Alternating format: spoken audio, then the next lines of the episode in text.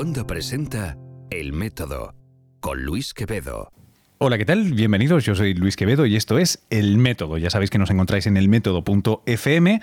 Este es un podcast de historias de la ciencia, pensamiento crítico y conversaciones con colegas básicamente de- del mundo de la ciencia o relacionados que... eh, bueno, con colegas del mundo de la ciencia relacionados y también con los obreros que están en la finca por segundo podcast consecutivo. Hoy han cambiado el martillo, que tenían en el episodio anterior por la Sierra Radial. Eh, en los siguientes episodios vais a poder ver cómo avanzan las obras en, en la finca donde grabamos, cosa que está muy bien. Tengo conmigo a, a Jorge Pla García, que eh, yo creo que ah, seguramente bastante de la gente que escuche esto, simplemente porque te ha visto antes en, en CST, en Ciencia, Salud y Tecnología, el, el programa de, de tele que, en el que a veces aparezco, eh, me cuentan, y a veces apareces tú también. Estu- ¿cuándo, ¿Cuándo estuvimos, Jorge? ¿Cuándo fue? Pues fue el pasado mes de noviembre. Fue, fue noviembre, ¿verdad? Sí, Sí, sí, sí, sí, sí, sí. Es verdad, es verdad que pasabas por Nueva York porque sí, de, camino o de vuelta. Sí, de vuelta. De vuelta de. Colorado. Sí, fui a una reunión de NASA en JPL y de vuelta haciendo escala en Nueva York, pues coincidimos en. Ahí está, eso fue guay. Sí, en la Oye, Gran Manzana. em, para, para los que no te tengan completamente fichados, eh, permíteme ser un holgazán. Pre- preséntate, ¿por, por qué hacías escala? ¿Por qué ibas a una reunión de JPL? Bueno, eh, yo soy eh, científico eh, de atmósferas planetarias y, mm, bueno, pertenezco a la misión del Mars Science eh, Laboratory, el rover Curiosity, y teníamos una reuni- reunión de ciencia que son bianuales. La primera reunión de este año se celebró en Caltech, en California, y es donde, bueno, básicamente todos los investigadores de cada uno de los instrumentos pues presentan sus resultados, intercambiamos opiniones y después pues cada uno a, a su lugar de origen. Y, Me, me- ha hecho gracia la expresión reunión de ciencia, porque digo yo que mucha gente se planteará, coño, ¿y cuando reunís? ¿De qué, ¿De qué son las reuniones? Si no, las que no son de ciencia, ¿de qué son? Bueno, suele haber reuniones también de ingeniería. eh, luego hay como hay muchos como eh, departamentos dentro de la misión, pues se celebran diferentes misiones en función de, de la categoría en la que trabajes dentro de- del propio robot. Por ejemplo, hay reuniones incluso de los ingenieros que, que diseñan las ruedas para evitar que se desgasten con el tiempo. Eh, hay reuniones de operaciones para diseñar cuáles son los, los objetivos a corto, medio y largo plazo, qué es lo que hay que hacer. Y luego, pues, las reuniones, como te he comentado, anuales, que son donde, donde se presentan los resultados y las futuras actuaciones. ¿Cu- ¿Cuánto tiempo lleváis ya en esto? Porque fueron unos cuantos años de preparación y unos cuantos años ya que está esto. Yo, yo me acuerdo de haber cubierto el, el- ¿Cómo eran los eh, no sé cuántos segundos de terror? Recuerdo. Ah, Los Eran siete, los siete. siete minutos de terror. Eso, sí. siete minutos de, de terror del, del Curiosity, Curiosity. eh, estando en Science Friday, estando en la radio pública allí. Sí, bueno, el, el robot aterrizó en agosto del 2012 Ajá. y llevamos ya la friolera de casi seis años terrestres, que no marcianos. El año marciano es eh, la mitad del año terrestre, o sea que son casi tres años marcianos y operando de forma eh, continuada desde, desde el día del aterrizaje. ¿Qué tal? Eh, una brutalidad de, de- Formidable. de datos y tal. No ha habido apenas problemas dentro de lo que al menos problemas de los grandes que luego todo el mundo conoce. Sí, Eh, bueno, La cocina, no sé cómo ha sido. Problemas que luego se conozcan, eh, pocos, pero luego la verdad es que por dentro te das cuenta de que es una misión complejísima y que surgen eh, multitud de vicisitudes y muchos problemas que hay que ir solucionando. El mencionado problema de las ruedas, por ejemplo, que se subestimó el, el grosor de, de las mismas, eh, ha sido la verdad un hándicap importante porque ha habido que, que rediseñar mm, no solo la misión, sino también eh, cambiar eh, las rutas por las que eh, el rover se ha ido moviendo. Para, se, se gastaban. se, gast- se gastaron muy, muy pronto y mm, hay algunos investigadores que sugieren además que, que el material del suelo marciano pueda ser corrosivo. Es decir, hay unas sales de, de perclorato que, bueno, para que te hagas una idea, tienen un contenido en, en cloro altísimo. Piensa que, que el cloro es lo que echamos a las piscinas, piscinas, para, claro, sí, sí. para- Es la lejía, vamos, es Exactamente. lejía. Bueno, pues ese, ese- esas sales de percloratos ha- han ido eh, corroyendo la- el aluminio de las, de las ruedas hasta hacer que, que prácticamente, bueno, una de ellas Que va tiene sobre los agujero muñones, el- Sí, de hecho se propuso en, en ciertas ocasiones, se ha llegado a, a conducir eh, marcha atrás para evitar, para hacer pruebas de cómo, cómo eso podría eh, beneficiar a, las ruedas. De hecho, en, JPL, en California, hay una réplica exacta del rover Curiosity que tiene un tercio del original, del que está en Marte, precisamente para simular la, gravedad marciana. Lo llamamos el, el Mars Yard, la yarda marciana, y es ahí donde se reproduce todo lo que sucede en Marte, lo reproducimos en, el JPL para saber cómo salir, por ejemplo, de una situación de pues que, no sea conveniente. Por ejemplo, con, con, el rover Spirit y Opportunity, cuando Spirit, una de sus ruedas quedó atrapada en una duna de arena, se reprodujeron las mismas condiciones en, esta zona de, California para saber cómo actuar y cuáles son las señales que hay que enviarle a Marte para que el robot reaccione y salga de, de ese atolladero. Y, aún así, no, sé si recuerdo yo bien, pero eh, de, la época de, los minutos de terror, eh, recuerdo que uno de los argumentos que, se daba para, para, tener, para ser prudentes, era que de hecho ese amartizaje no se había podido ensayar jamás de manera propia, porque eso era particularmente complicado de, simular o, de al menos de hacer aquí en la Tierra. No había donde, donde intentar probar ese mecanismo sí, por tema de gravedad, densidad atmosférica, etcétera. De hecho, para que te hagas una idea de la locura que fue, porque fue una idea de olla total del ingeniero jefe del sistema de descenso. Eh, sí, sí, eh, era la primera vez que se probaba, no se había probado antes. Se habían probado los diferentes subsistemas de esa parte de la misión aquí en la Tierra, pero no se había probado todo junto.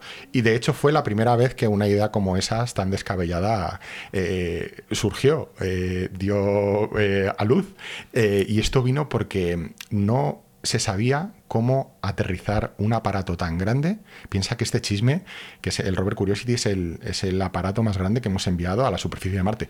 Pesa una tonelada y tiene el tamaño aproximado de, un, mini, de un utilitario pequeño. Esto es mucho más grande que los rovers anteriores. Entonces no hay forma de frenarlo en la atmósfera marciana. que es eh, muy poco densa, es muy poco densa. no hay rozamiento apenas. Exacto.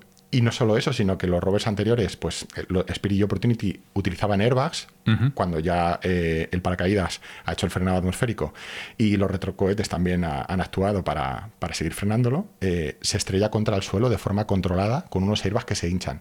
Estos airbags eh, explotarían directamente del impacto con una tonelada. Y otro sistema que utilizaban, por ejemplo, las Viking en los 70, utilizaban directamente retrocohetes. Después de utilizar los paracaídas, una vez que está frenado, se utilizan retrocohetes para hacer la parte final. Bueno, pues em, hay un documental circulando por la red donde se ve a Alan Stern, que es el investigador principal de esta parte, donde le propone su idea loca a los jefazos de NASA. Y se les ve, es una eh, imagen real, los jefazos de NASA están alucinando y el hombre dice, con airbags se explotan, misión destruida, con retrocohetes no, hay, forma. y si hay una pendiente, el rover vuelca. Necesitamos esto. Y esto fue lo que inventó él, que lo llamó la grúa espacial. y es que una vez que se han activado los, los paracaídas, em, se eh, desenganchan. Eh, una vez y actuando los retrocohetes, sí, eh, sostenido en el aire, se activan una serie de cadenas, es decir, esta grúa espacial eh, deja en suspensión el rover en el aire, lo va haciendo descender y una vez que toca la superficie, las cadenas se cortan y la plataforma, lo que es la grúa espacial, eh, se aleja de la zona de aterrizaje para no contaminarla. Claro, todo esto, que salga todo bien a la primera, es algo extraordinario. De hecho, aquí en España, el equipo científico del instrumento que teníamos a bordo, hicimos una, una porra y la mitad del equipo apostaba a que no. A que se iba a estrellar. O sea, el 50% de nosotros no teníamos muy claro de que aquello fuera a funcionar. Y la verdad es que fue un subidón enorme.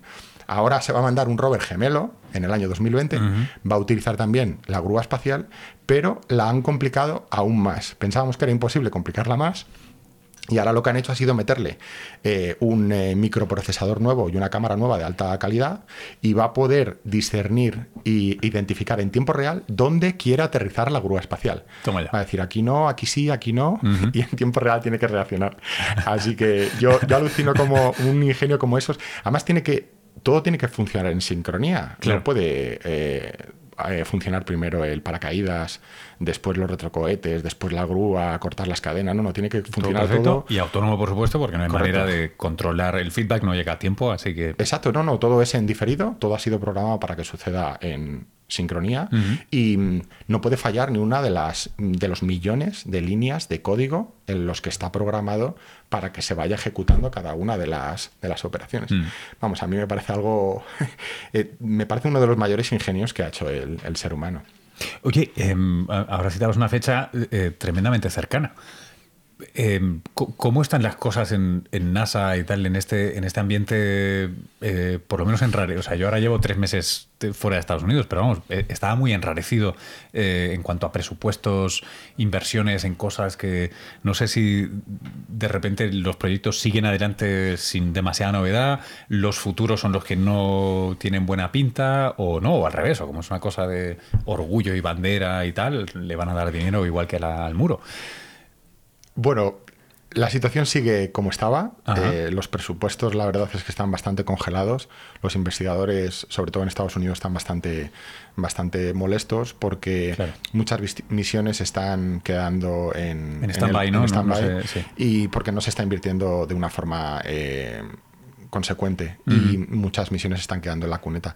No tiene tanto que ver con la, con la nueva administración, porque es un problema heredado de. Sí, sí, venía de, no, se ha invertido mucho. Exacto. Y mm, hay, sobre todo, eh, las misiones gordas, gordas y de gran presupuesto que se están comiendo mucha parte del pastel. Piensa que, que el presupuesto de NASA tiene que repartirse en multitud de decenas de de diferentes eh, proyectos y misiones y que al final pues eh, hay que ir eligiendo y si una misión se lleva gran parte del presupuesto, por ejemplo el James Webb, que es un, el telescopio que va a reemplazar al Hubble, pues eh, se, es tan tan preciso y tan tecnológicamente avanzado que se ha comido muchísimo presupuesto. Con cada nuevo retraso hay que ir invirtiendo más millones de dólares y eso se va comiendo parte de, bueno, pues como la exploración de, Marte, exploración de otros exoplanetas y otras misiones que se han visto eh, condicionadas por los recortes presupuestarios.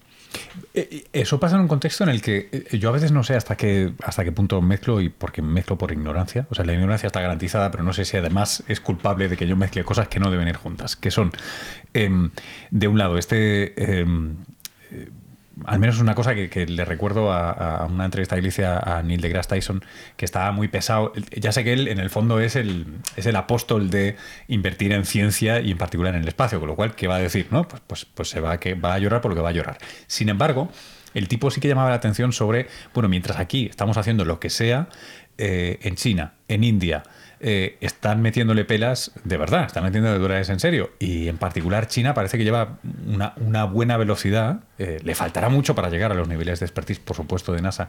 Em, pero vamos, están, están invirtiendo de una manera bastante sólida. Tuvieron su famoso, ¿cómo era la traducción aquella? El conejo de Jade, ¿no? Es que, que, enviaron a, la luna, tal. están haciendo sus, sus, pinitos. Eso es una cosa que, o sea, eh, ¿os están respirando aquí en la nuca o, o nada que ver? Es real, es real y están creciendo de forma exponencial. Es extraordinario el avance que están haciendo otros países que no son Estados Unidos, mm. como por ejemplo la India, Emiratos Árabes Unidos, eh, JAXA, la agencia espacial japonesa, y, lo de China. Lo de China es eh, extraordinario. Sí que es verdad que a lo mejor no tienen las, las décadas de experiencia, inversión y conocimiento en ciencia espacial, pero eh, han hecho una apuesta fuerte y cuando un país apuesta fuerte por algo, al final tiene resultados. Esto es lo que le pasó con la famosa carrera espacial, sí, La, misión Apolo y la llegada a la Luna. Esta eh, competencia entre Rusia y Estados Unidos al final dio sus frutos y al final te das cuenta que el que invierte pues es el que se lleva el, gato al agua. Y veremos a ver, por ejemplo, en el año 2020 tenemos, va a haber eh, atasco en la autopista hacia Marte porque tenemos un, rover chino eh, planificado para el 2020. También tenemos el orbitador de Emiratos Árabes Unidos en el 2020 y mm, la misión más 2020 de, de, NASA, el rover ExoMars, también de la Agencia Espacial Europea. Así que se supone que ese año va a ser especialmente idóneo para que cada una de las diferentes agencias vaya teniendo su, espacio. Eh, ExoMars, eh, a ver si no me meto la pata, ExoMars eh, tuvo la posibilidad de ser compartida y no lo fue al final. Fue esta la misión, ¿verdad? Correcto. de Agencia Europea y NASA, y NASA dijo, me voy a otro lado. Fue una auténtica lástima. Fue, un bajón, ¿no? Eso fue, además no hace mucho, hace un año. Fue un bajón enorme. A mí, de hecho, me tocó, trabajando en la misión, yo trabajaba para un instrumento español que se llama Raman, es un espectrómetro Raman, eh, y mm, la verdad es que fue un palo bastante gordo cuando NASA de forma unilateral decidió no quiero seguir adelante. Eh, se comprometió desde un primer momento y claro, eh, esa se quedó con una mano delante y otra detrás porque te puedes imaginar que gran parte de, la financiación y de los presupuestos venían de, NASA. Y mm, bueno, lo que hicimos en la Agencia Espacial Europea fue pues no, no venirnos abajo y buscar otro, otro socio. Y fue cuando se contactó con Rusia, aunque Rusia pertenece a la Unión Europea, no tiene una implicación en esa tan fuerte como la que tuvo en ese momento.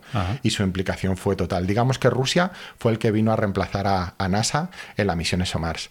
Y la verdad es que a día de hoy el, conjunto ha salido muy bien, mm. porque la misión ha salido adelante, fue todo un éxito parcial la primera parte de la misión, ExoMars 2016. Eh, y mm, bueno, ahora tenemos el, siguiente rover, el ExoMars 2020, que también sigue adelante con mucha instrumentación rusa a bordo de la plataforma del rover, por esta eh, rajada y esta cobra que, esta faena, sí, sí, una ¿no? exactamente. De todas formas, fue una cobra, pero son muy listos porque mantuvieron dentro del rover uno de los instrumentos más importantes. Porque ExoMars, uno de los objetivos principales de ExoMars 2020, es la búsqueda de vida, la detección de vida en Marte. Entonces, si son los primeros en descubrir vida en Marte, se van a llevar el gato al agua. Entonces, NASA lo que tampoco quería es salirse completamente de la misión. Y dejó de... Ha hecho la mínima inversión estratégica con el mayor retorno potencial. Tiene un detector de vida a bordo del rover ruso-europeo. Toma ya. Entonces, mm, digamos que NASA puede decir, hey, si descubrís vida en Marte, yo también he participado. Yo estaba ahí. Correcto, sí, sí. está, está muy bien esto. Oye, em, eh, descubrir vida en Marte. A veces pienso, ¿sabes cómo a la gente le entra un cierto hastío, desgaste por, por los, las drogas contra cáncer que van a curar no sé qué, pero no tal, etcétera, eh, eh, a veces con, bueno, con el agua ya no, porque ya tenemos claro que hay agua pero eso duró mucho tiempo. Eh, descubrir agua en Marte. Eh, ahora descubrir vida en Marte, o al menos moléculas que sean biosignatures, ¿no? Em, ¿Qué pasa con el descubrir vida en Marte o no, tío? Vende eh, muchísimo. Ya, pero quiero decir, em, o sea, hay un mogollón de cosas por el camino que son tremendamente interesantes. Eh, y que no sé si tienen que ver con vida en Marte o no, pero que podrían ser muy honestamente muy interesantes, ¿no? Y parece que siempre vamos al, mismo punto. tú que estás dentro de esto, eh, ¿en qué medida te, sientes casi forzado a tener que responder ciertamente a esas preguntas o incluso a, hacer framing, ¿no? A enmarcar comunicacionalmente tus proyectos, tus ideas tal, con, eh, bueno, y esto podría servir para eh, vida en Marte. ¿no? Antes de empezar a grabar estábamos hablando previamente de las grants y los papers y tal. Y una cosa que, he experimentado muy de cerca es la necesidad de eso, de marcar, ¿no? De, tú presentas una grant o, o, quieres vender un paper y siempre dices que es, bueno, si estás en biomedicina o es para autismo o es para demencias o es para PTSD, ¿no? el síndrome de, estrés postraumático, porque eso vende en el NIH en Estados Unidos. Entonces eso te da dinero. No importa si tú estás estudiando una proteína que está en el, la punta del pelo caudal de la mosca no sé qué. Es para, ese es tu marco, ¿no? Em, ¿Qué hay de la vida en Marte? Eh, todo lo que has comentado es totalmente cierto. Al final, en ciencia tienes que venderte un poco para conseguir esa financiación. Y mm, el tema recurrente del descubrimiento de agua en Marte y de la vida extraterrestre, pues siempre acapara la atención tanto de los medios, público general, como, como de los gobiernos. Mm. Y al final sí que eh, muchos investigadores se ven forzados a, recurrir a ese, a ese tópico. Sin embargo, eh, en nuestro caso particular eh, no es así porque nosotros directamente trabajamos en, bueno, el centro en el que yo trabajo es el Centro de Astrobiología, que digamos que el centro se inauguró expresamente para, para eso. Para eso. Eh, el objetivo principal del centro es entender, lo primero es entender qué es la vida, porque a día de hoy no lo sabemos muy bien a ciencia cierta. No tenemos una definición fuerte de qué es la vida. Y los objetivos eh, secundarios del centro es intentar saber si la vida es una evolución del universo, es la consecuencia de la evolución del universo, y si habría vida fuera de la Tierra y cómo habría surgido la vida en la Tierra, porque a día de hoy no sabemos cómo surge la vida en la Tierra.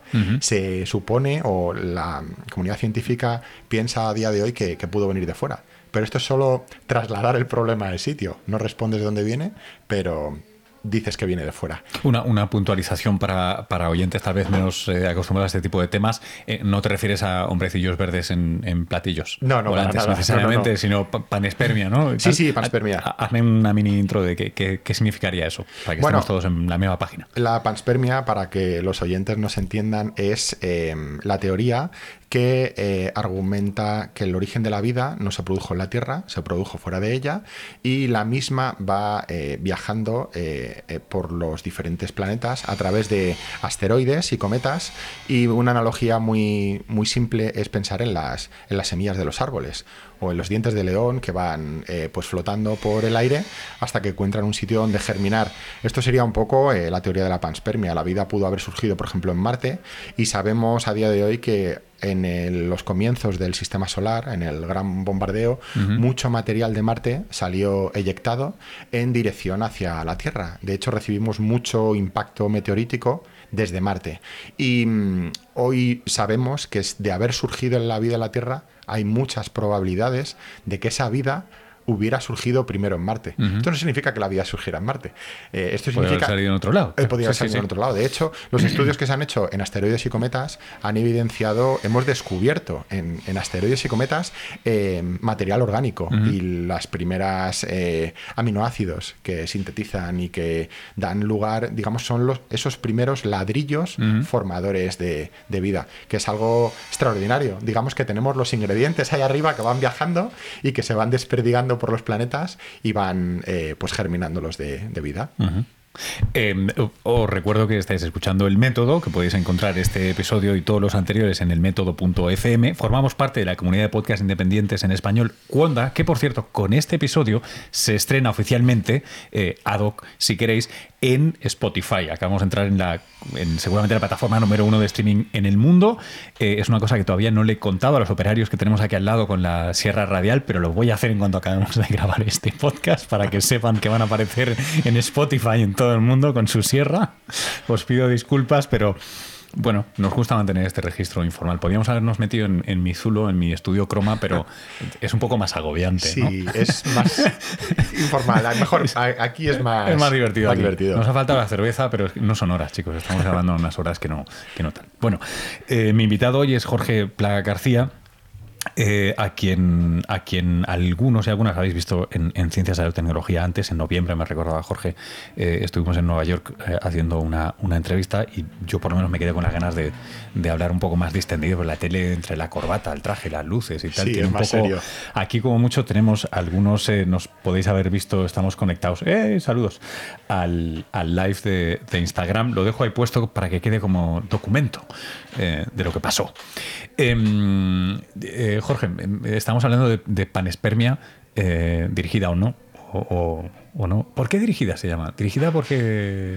Bueno, eh, es por un tema orbital. Sabemos que es mucho más fácil que el material asteroidal y cometario provenga del exterior del sistema solar hacia el interior que al revés. Digamos que el, claro, el flujo de materia de Tierra a Marte es mucho menor que eh, todo el material que pudo haber venido de Marte hacia la Tierra. ¿Qué, Qué bonito, estaba pensando ahora. Entonces, Curiosity es una manifestación propia de la vida, ¿no? Esto que corre contra las leyes de la termodinámica y, en este caso el pool gravitatorio del Sol. Claramente, Curiosity no podía haber pasado aleatoriamente de Marte hacia la Tierra. Sí, en el caso concreto de Marte no. Pero luego ahí, por ejemplo, cuando enviamos a otros planetas, sí, que utilizamos, eh, en lugar de ir directamente, pues a lo mejor vamos de forma indirecta. Primero hacemos un flyby que se llama, un sobrevuelo sobre otros planetas. Eso los compañeros de mecánica orbital y de órbitas celestes hacen sus, cálculos hiper complejísimos y eh, para un ahorro de, combustible y sobre todo de tiempo para llegar a, planetas, por ejemplo, del exterior del sistema solar. esa, es un poco la idea de, utilizar eh, la, la, atracción gravitatoria de un cuerpo celeste para acelerar sí, como catapulta. ahí está, como catapulta, en este caso gravitatoria, ¿no? Para llegar a donde. Eso es. Oye, eh, hablando de cosas que, están en un futuro, imagino, y que son ya todavía más de, especulación. Eh, me, encantaría saber qué piensas de proyectos como el que está financiando este hombre Em, ah, no quiero confundirlo, no es un X-Prize, ¿no? El donde se metió el ahora difunto y qué penita que murió ah, recientemente eh, Hawking. Sí. Eh, el, de, el, de, enviar los, los las micronaves eh, a, sistemas planetarios cercanos. ¿Qué, eso ¿Qué, carta de verdad tiene? Eso es. pues es, no solo es factible, sino que además la idea del proyecto es bastante, bastante buena en el sentido de no solo eh, es un proyecto mucho más grande. Ese, ese solo era como una, un subproyecto o un subdepartamento de lo que es el proyecto eh, genérico. La idea, lo que yo estaba mencionando, es enviar como micronaves que son extremadamente pequeñas, eh, muy, muy lejos, digamos que sale, sale a cuenta, ¿no? Energéticamente es más Sí. fácil enviar eh, mil micronaves que enviar una nave muy grande, no saber cómo ni cómo acelerarla ni cómo tal. Em, parte de un proyecto que, que- que es lo que quería hacer. Bueno, eh, el proyecto de forma genérica, así hablando a grosso modo, lo que quiere es eh, pues saber si hay vida fuera de la Tierra. De hecho, eh, uno de los proyectos consiste en crear un mensaje de la humanidad. eh, no, no pretende enviarlo fuera, sino lo que quiere es desde sentar las bases de un código ético. Es decir, eh, él ha- han reservado un millón de dólares para que eh, se estudie cómo podría este eh, mensaje o este contacto con una civilización extraterrestre impactar a la sociedad. Eh, Es una investigación para saber cómo el ser humano podría responder desde un punto de vista más o menos filosófico o antropológico. ¿Cómo, cómo estaría eh, de preparada la sociedad para un contacto eh, extraterrestre? El cual es eh, extraordinariamente improbable. Pero bueno, como te he comentado, este solo es una, una de, la- de los objetivos de, de todo el proyecto. Otro es el que tú mencionabas de las, de las microsondas, que serían impulsadas por, por láseres eh, y serían eh, hiperacelerados, serían unas microvelas. Lo que pasa es que a día de hoy todavía No tenemos las velas, que es el, es el no problema, ten- ¿no? O, o no bueno, tenemos las velas, lo que, no, eficientes. lo que no tenemos es, es la tecnología para que esas velas no se sublimen, porque serían tan finísimas. Claro, lo que queremos es llegar a, a Próxima Centauri en un tiempo, eh, en una escala temporal humana, porque Próxima Centauri, aunque está a 4,2 años luz de distancia, que parece muy poco, pero claro, como estamos muy lejos de acercarnos a la velocidad de la luz, eh, estos viajes interestelares eh, a día de hoy son eh, impensables sin tener la tecnología. Otros han propuesto por qué no convertir a la especie humana en una especie interplanetaria en diferentes generaciones. Es decir, que se vayan teniendo, vayan teniendo descendencia a medida que van viajando. De tal forma que cuando se llega a la próxima estrella, a lo mejor en la nave viajan los tataranietos de los primeros astronautas que salieron en esa nave en el pasado. Pero bueno, es otra, tan solo es otra idea. Eh, Es- eso a veces siempre- se, me antoja siempre que, em, por la pequeña parte de ingeniero que llevo dentro, ¿eh? que es, en realidad el problema somos tú y yo, que tenemos una fisiología de mierda. Porque la nave, en teoría, mira que es complicado enviarla, pero es mucho más fácil enviar la nave que enviarte a ti dentro. Extraordinariamente más fácil. Claro, y, Estamos y- de acuerdo. y vivo y sano mentalmente y encima teniendo niños y, y- y que crezcan y no quieran ser artistas, quieran seguir siendo ingenieros, porque si te sale pintor el chaval, se te ha hundido la misión. Sí, sí, Eh, es condenar a las siguientes generaciones a vivir en un espacio para el que el ser humano no ha estado diseñado. Pero esto eh, casi necesariamente pide eh, que envíes un producto humano, si quieres, pero normalmente pues, in silico por lo menos, ¿no? O sea, un- algún tipo de computadora, ordenador... eh, no, no- no sé cómo llamarlo, ce- cerebro Sí, artificial, pero sí, para, bueno, de- enviar cuerpos. De, hecho, ya, ya hemos empezado a hacerlo. Eh, el- la sonda Voyager lleva 40 años viajando. eh, bueno, son dos sondas, Voyager 1 y Voyager 2. Una de ellas ya, ya ha conseguido salir de- del sistema solar.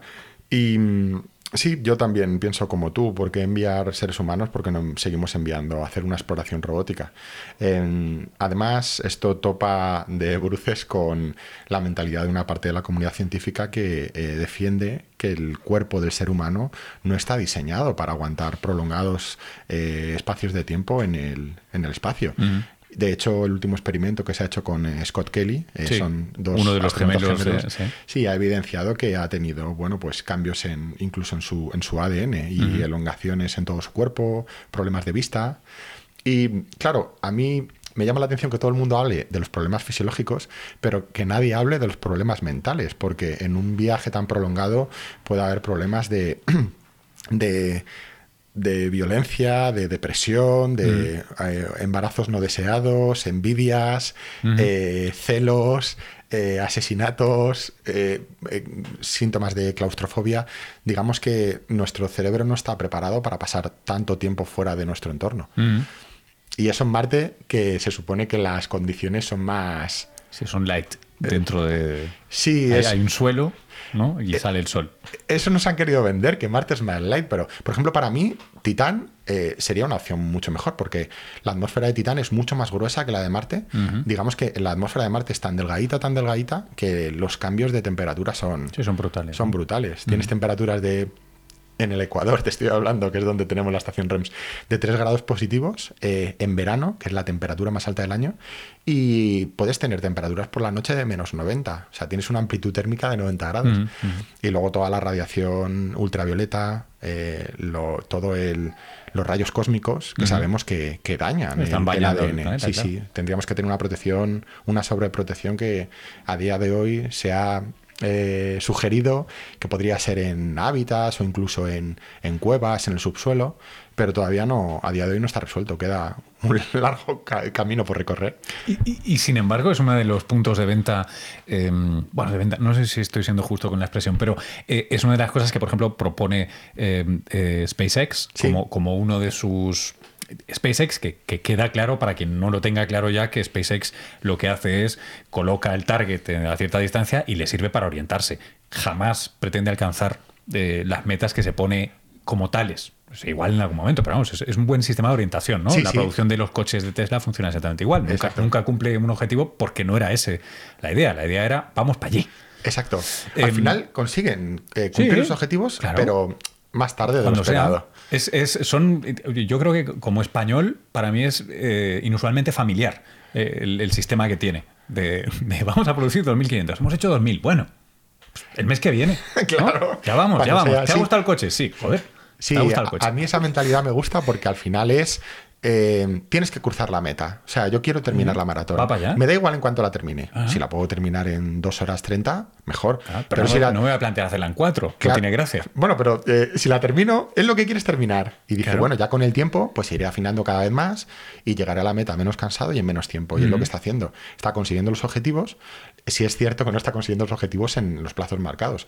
Por ejemplo, este año, en el 2018, eh, según se mm, planteó, eh, debería haberse lanzado a Marte la misión Dragon. Dragon X, que es una versión de la cápsula Dragon que se envía a la. Estación Espacial Internacional, y, y finalmente no, no, no tenemos ni noticias, porque al menos en una cosas. organización gubernamental tienes notas de prensa y esto, como es su empresa, es una empresa privada, tampoco dice eh, o da explicaciones. Sencillamente no se ha lanzado y no se ha lanzado. Pues ya se lanzará. Esa es la, mentalidad de este bien, hombre. pero por el camino ha lanzado su, su Falcon Heavy. Exacto. eh, tiene su coche dando vueltas por ahí, eso fue fascinante. Fue la leche. Em, oye, una, una imagen que se me quedó muy grabada de ese lanzamiento. Voy a, voy a- es ortogonal a lo que estamos hablando aquí, pero me interesa mucho saber tu, tu opinión. Estaba viendo el, el lanzamiento y estaba viendo la, la operación mediática que tenías en ellos, ellos montado, que era, que era muy chula y tal, ¿no? Y tenían, no sé si, si pudiste ver que tenían un, un plano de toda la gente que estaba en sus instalaciones viéndolo. ¿no? Sí. Y era una masiva fiesta de salchichas de parecía, ¿sabes? Sí, Era- sí. Éramos todos hombres y todos frikis del espacio, Sí, sí. eh, a los que respeto profundamente, pero me llamaba mucho la atención que no hubiera, o al menos yo no conseguí distinguir entre el mogollón ni una mujer, ya no te digo un porcentaje razonable de, mujeres. Eh, ¿Qué, pasa con el espacio, tío? ¿Que ¿Hay, menos mujeres? Porque anda que no conozco yo ingenieras buenas. Sí, sí, sí. eh, bueno, yo creo que eso es un problema endémico. Eh, digamos que el sistema está planteado para ponerle trabas a la mujer y lo que tenemos que ir haciendo entre todos es eh, conseguir que todos tengamos las mismas oportunidades desde, desde el principio. Eh, a mí me gusta mucho ir a los coles y a los institutos. eh, cada vez voy teniendo menos tiempo, pero yo voy a todos los sitios donde me invitan. Y mm, allí yo lo que les transmito es que todos, independientemente de su eh, género, condición eh, o origen, pueden conseguir sus sueños siempre que les mueva la pasión. O sea, si se proponen algo, lo van a conseguir. Y que nadie le diga nunca a una niña que no lo puede conseguir, que no puede ser científica o que es un mundo para hombres, porque es absolutamente mentira.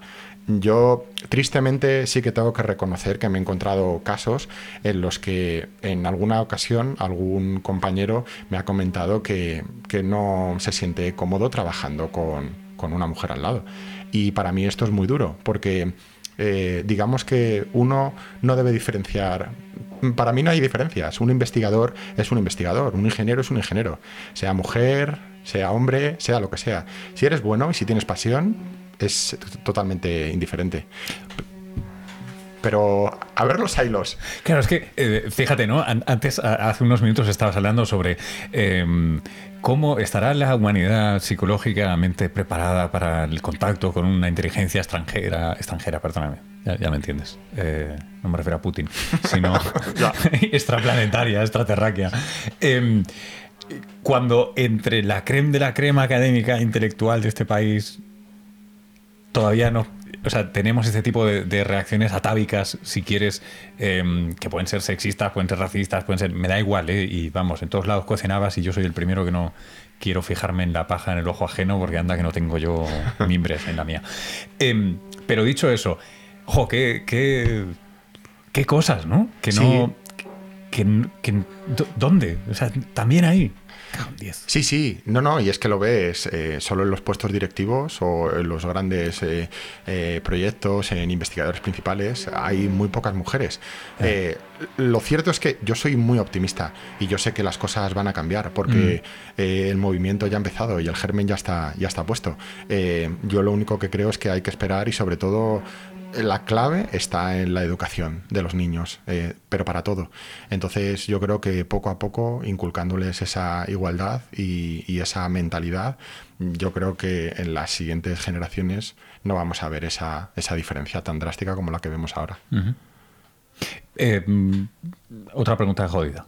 Eh, en, un mundo en el que no sobra la pasta, como no ha sobrado nunca, ¿no? Esto es un mundo maltusiano y estamos, pillados siempre. Em, ¿Por qué dejase la pasta que vale hacer exploración espacial o enviar un maldito robot, un mini, a Marte? Eh, ¿cuál, ¿Cuál es tu argumento? Bueno, mi argumento es eh, que hay mucha confusión, sobre todo en el público general, eh, porque no ve cuál es el eh, reporte, digamos, cuál es el retorno de toda la inversión que hacemos en espacio solo comentar que, por ejemplo, de cada euro que sale de cada contribuyente, se revierten o retornamos 5 euros en beneficio tecnológico. Suelo poner siempre el ejemplo de la Fórmula 1. En la Fórmula 1 se invierte en eh, cantidades eh, tremendas, de, dinero. pero eh, toda la tecnología que adquirimos con esa inversión en Fórmula 1, los frenos ABS, todos los nuevos sistemas, el KERS, sistemas de seguridad, todo al final es implementado en, la empresa automovilística que salva vidas. en el espacio pasa algo parecido. Cada vez que se invierte en, exploración espacial, creamos una nueva tecnología que luego la usamos para nuestro beneficio. Poca gente sabe, por ejemplo, que, los pañales, las lentes de contacto, la vitrocerámica, el teflón, el Kevlar, el Goretex, eh, la fibra de vidrio, eh, la fibra de carbono, eh, todos estos materiales que hoy en día nuestra vida sería impensable. Calentarnos un café por la mañana sin microondas. El microondas se inventó gracias a la carrera espacial. O, por ejemplo, las compresas, los pañales, todos estos sistemas tecnológicos que hoy en día mm, utilizamos, pero no solo eso, sino que además cada vez que invertimos en espacio tenemos un retorno también para nuestro bienestar. Pensamos, mucha gente dice, Jolín, pero eh, estáis intentando buscar vida en Marte y no hay, estáis intentando buscar agua en, Marte y lo que queremos es agua en África. Y lo que no sabe esa gente es que la mayoría de la inversión en espacio es para satélites meteorológicos con los que somos capaces de predecir las catástrofes naturales y em, poder cosechar de forma mucho más eh, eficiente en África para eh, alimentar a la población de una forma mucho mejor. Digamos que si no tuviéramos eh, toda la inversión espacial, ni siquiera podríamos hablar por teléfono, porque toda la tecnología satelital, GPS, no tendríamos GPS, no tendríamos teléfono, no tendríamos internet, televisión satélite, no podríamos mm, ver nada por la tele, no podríamos tener esos hospitales a distancia que se conectan vía satélite en zonas deprimidas o esas zonas de África con poco agua en las que cultivamos de forma eficiente gracias a que somos capaces de predecir esas tormentas y esas... Sí, tengo un pero. Em, y voy a volver a sacar, ya que tú has sacado el tema de la psicología de la especie. Em, la Fórmula 1 es obvia. Se pelean, gana el mejor, es emocionante, es excitante, empieza, acaba. A mí personalmente se me hace largo, pero es más breve que el, un plan para enviar un laboratorio a Marte. Y sobre todo le ganas a alguien. Eh, y luego sí, está el ABS. Está muy bien, el ABS es fantástico pues mucho menos sexy que quién va a ganar la pole position y quién va a ganar el campeonato este año. Em, eh, durante la carrera espacial, espacial, antes mencionabas el programa Apolo, ¿no? Era esa Fórmula 1 quién va a ganar, quién va a llegar, nos jugamos, tal política de bloque, está el Sputnik, bueno, pues ahora alguien en la luna, etcétera, etcétera, etcétera. Em, claro, esa es la psicología que hay, ¿no? Tú colaboras con NASA desde hace mucho tiempo, NASA tuvo claro que se le acababa ese juego, ese duelo de caballeros, esa política de bloques, y que hizo pues, una política comunicacional increíble, probablemente la mejor institución científica en comunicar eh, a la par del CERN. Eh, y, la verdad es que es mucho más excitante lo que hace NASA. Eh, además, muchas veces, no sin cierta malicia, es divertido comparar las notas de prensa y los eventos de comunicación de la NASA y la ESA. Totalmente de acuerdo. Porque es, parece una broma. De verdad que parece un sketch de Monty Python muchas veces, en plan de ¿Lo estáis en serio? Sí. Es de coña. No. Es de coña. Yo he visto la comparación de los vídeos. El aterrizaje de Curiosity en NASA, que se están abrazando, llorando, besándose, eh, saltando y, gritando. Y, de la Agencia Espacial Europea, cuando aterrizamos por primera vez en un cometa, eh, están los alemanes y los holandeses eh, el plan ha salido bien. Pues vale, pues, o sea que ni una, una, mirada, por lo menos date la mano, yo que sé, un abrazo, una sonrisita. Sí, yo qué sé, yo creo que somos culturalmente diferentes. Sí, pero, pero lo que hace NASA además tiene una intención detrás, porque eso no es gratuito.